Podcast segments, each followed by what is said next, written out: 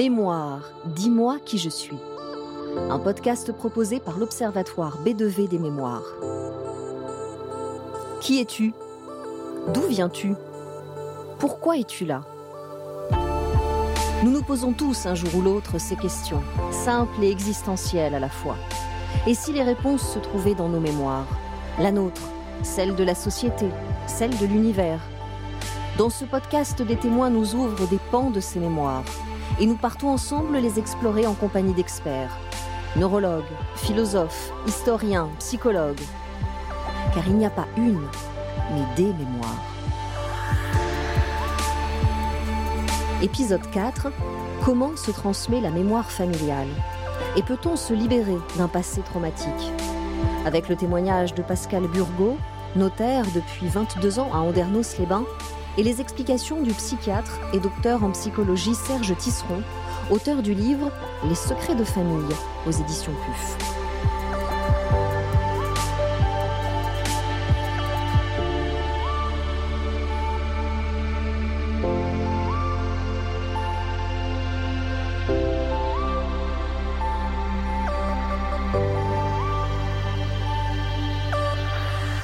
Dans mes archives le manuscrit d'un livre.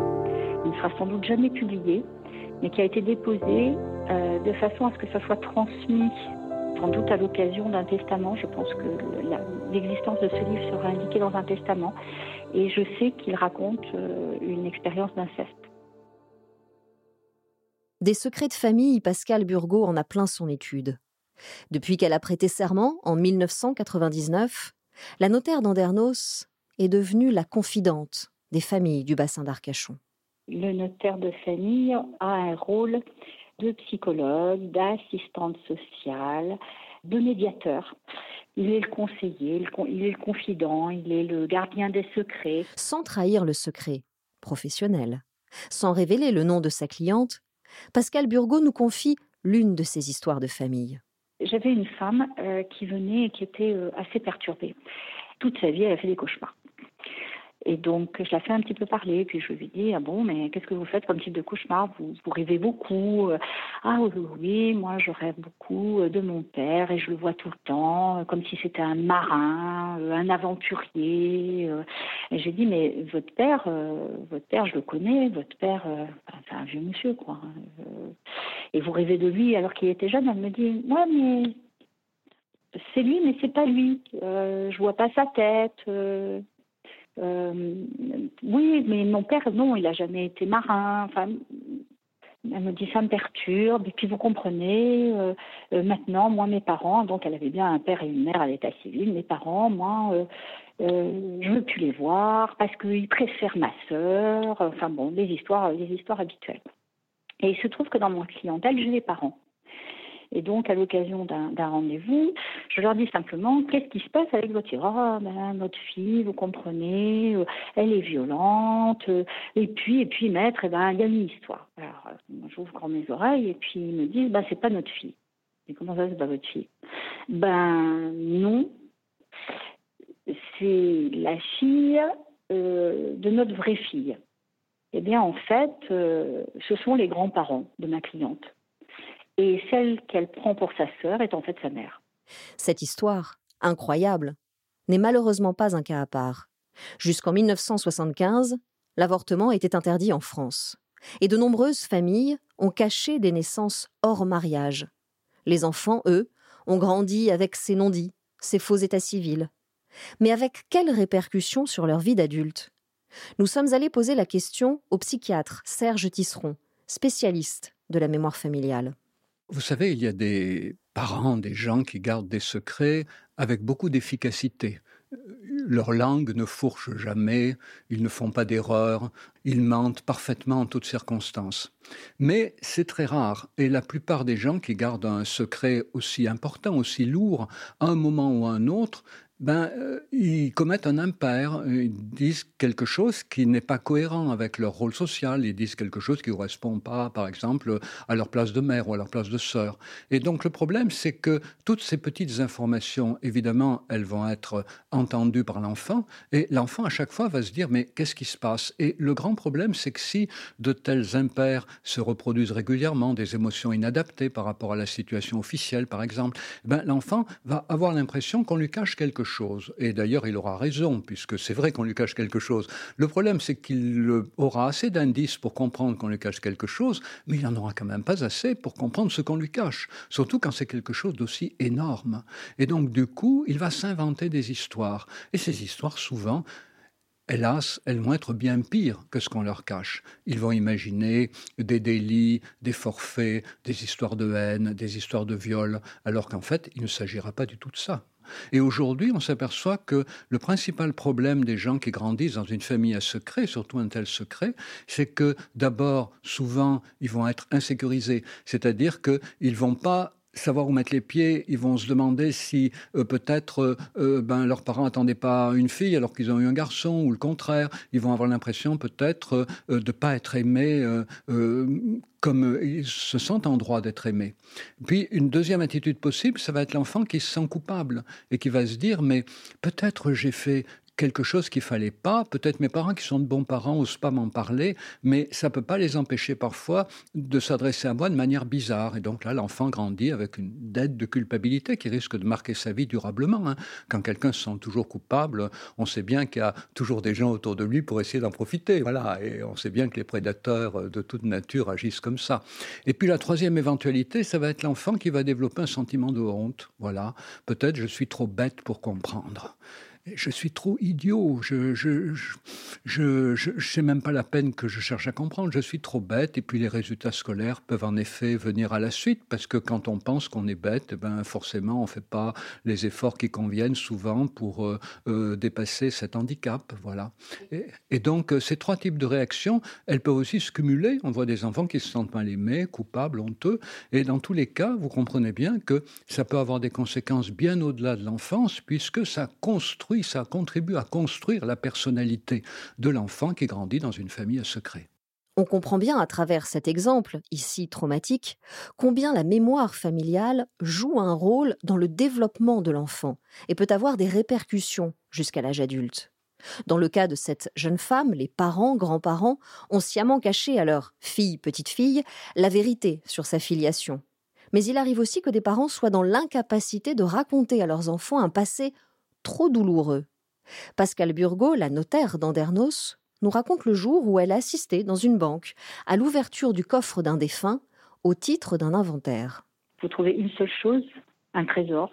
Mais ce trésor, c'est euh, une, étoile en tissu euh, juive euh, avec les traces de couture. Il n'y a que ça dans le coffre. Qu'à côté de vous, bah, vous avez le fils. Et le fils n'avait jamais vu qui ne savait pas que l'étoile était là.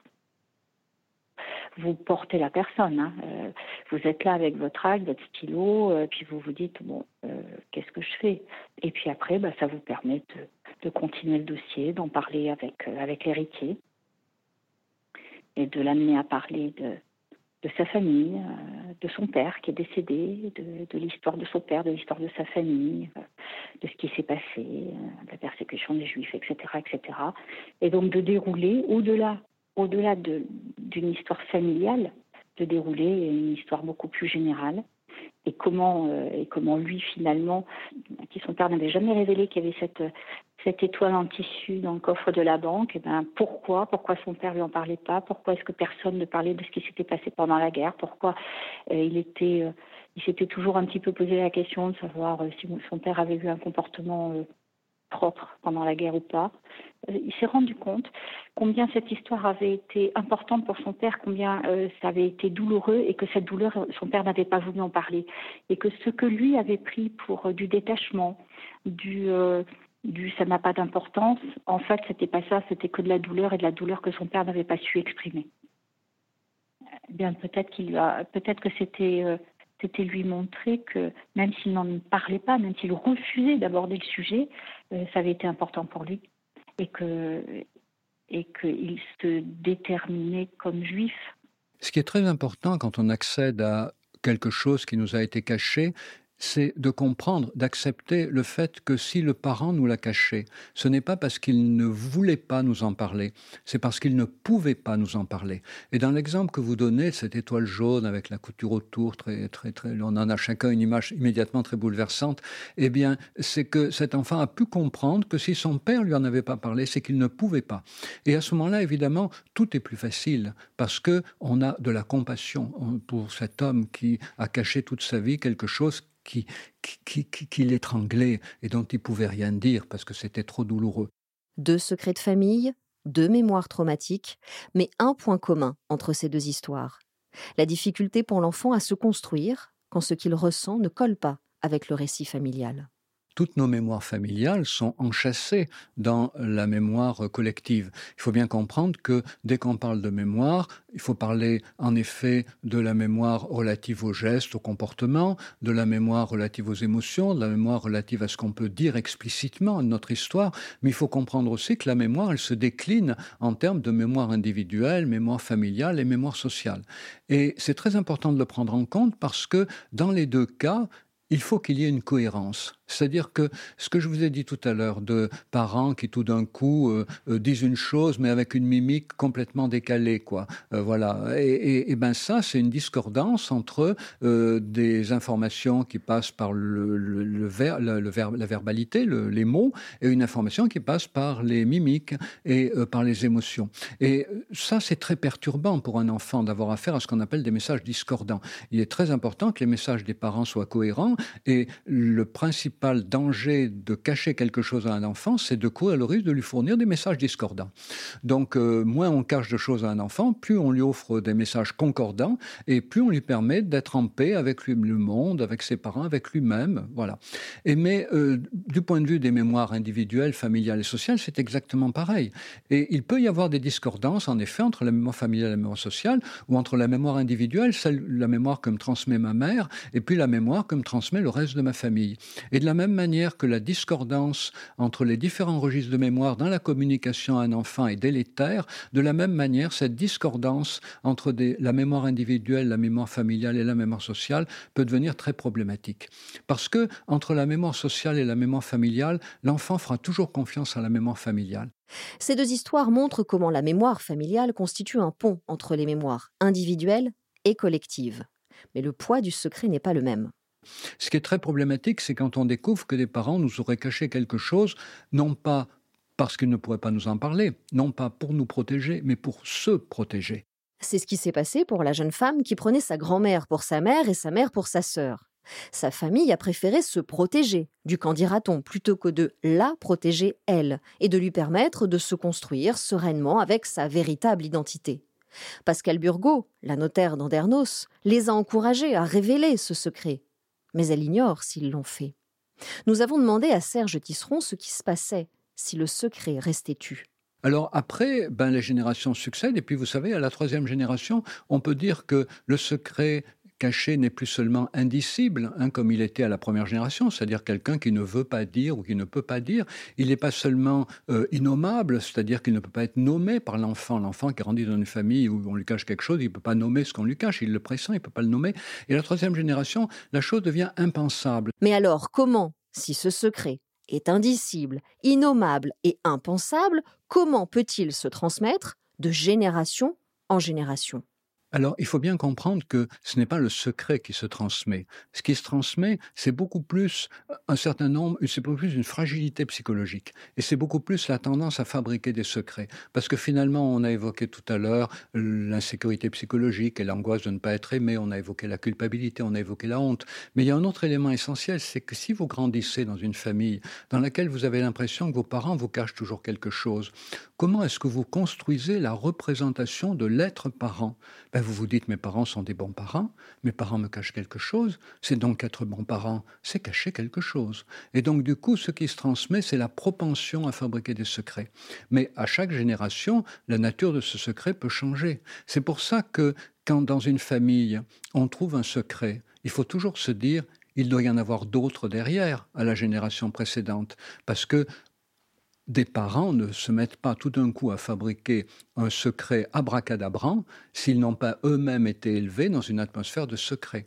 Ce n'est donc pas le contenu du secret qui se transmet dans la mémoire familiale, c'est la propension à fabriquer des secrets, c'est ce schéma, c'est ce comportement que les générations suivantes vont répéter. Et c'est ce que constate aussi Pascal Burgot dans son étude.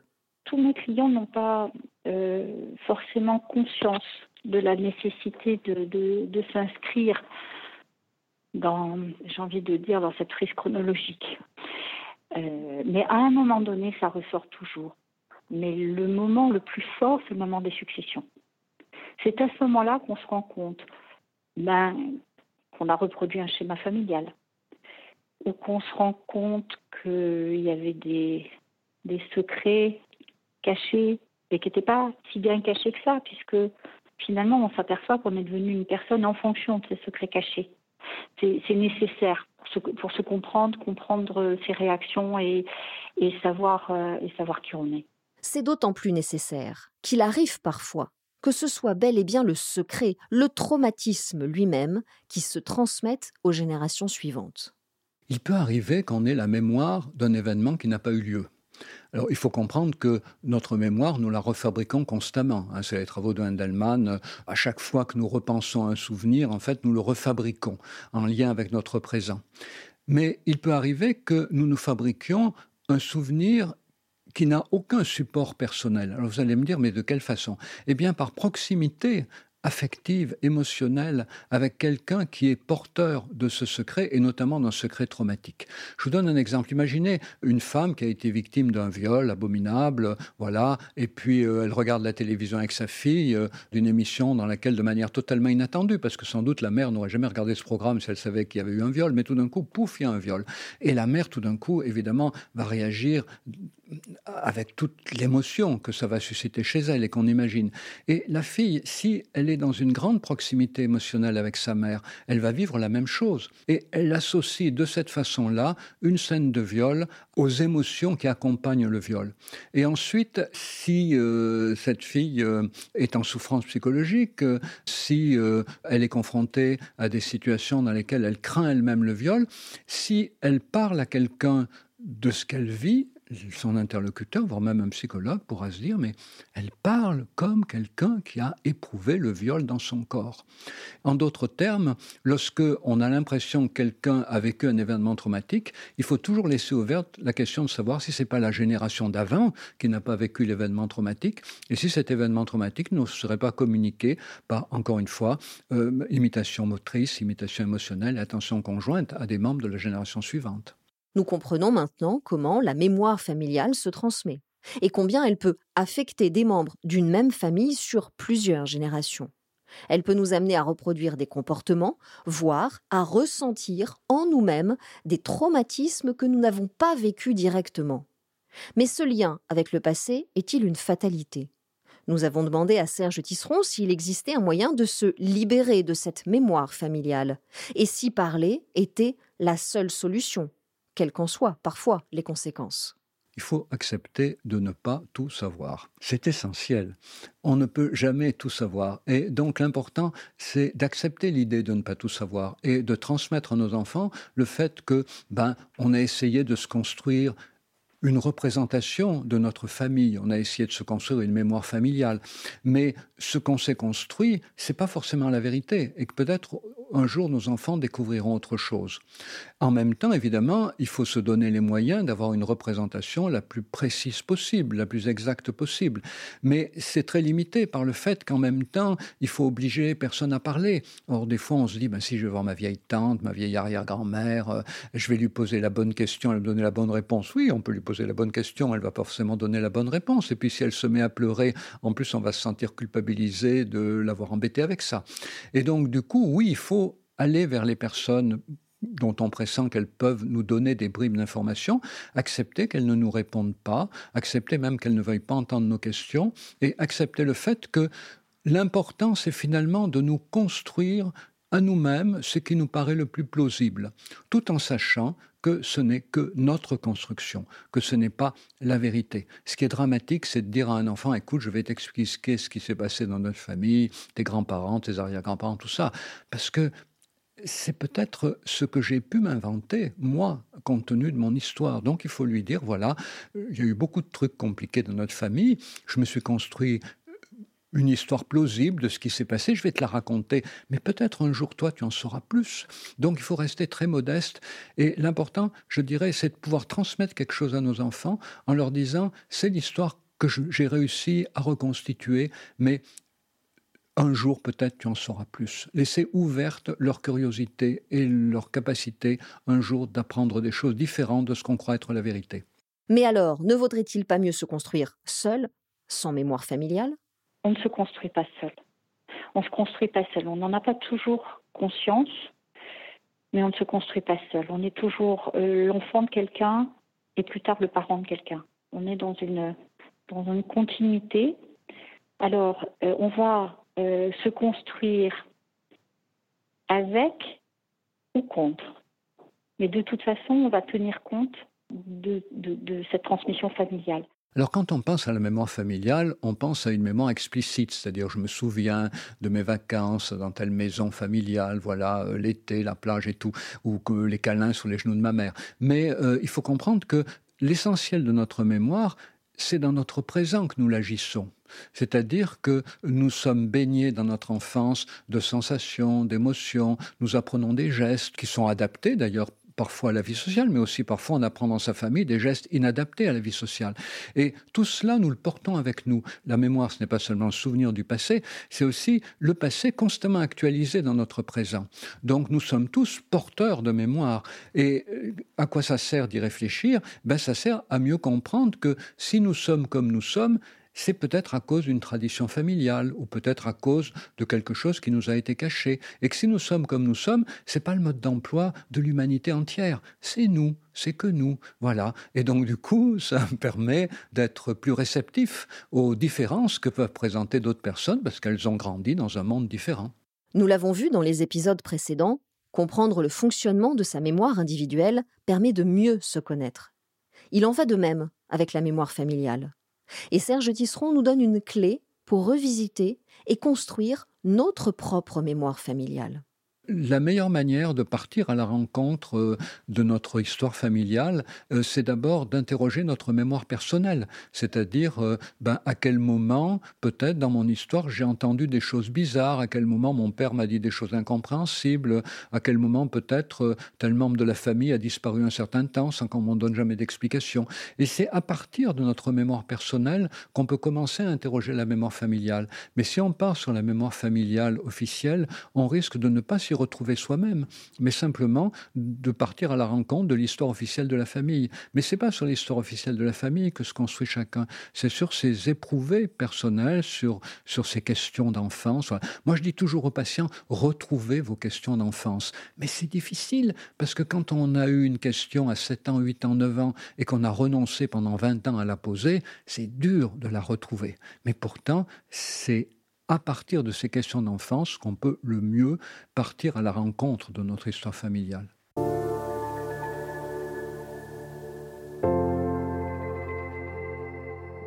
Mémoire, dis-moi qui je suis, un podcast proposé par l'Observatoire B2V des mémoires, membre du groupe B2V. Invité de cet épisode, Pascal Burgot, notaire depuis 22 ans à Andernos-les-Bains, et le psychiatre Serge Tisseron, docteur en psychologie et auteur du livre Les secrets de famille aux éditions PUF. Si vous avez aimé cet épisode, parlez-en autour de vous et abonnez-vous pour ne pas rater les prochains.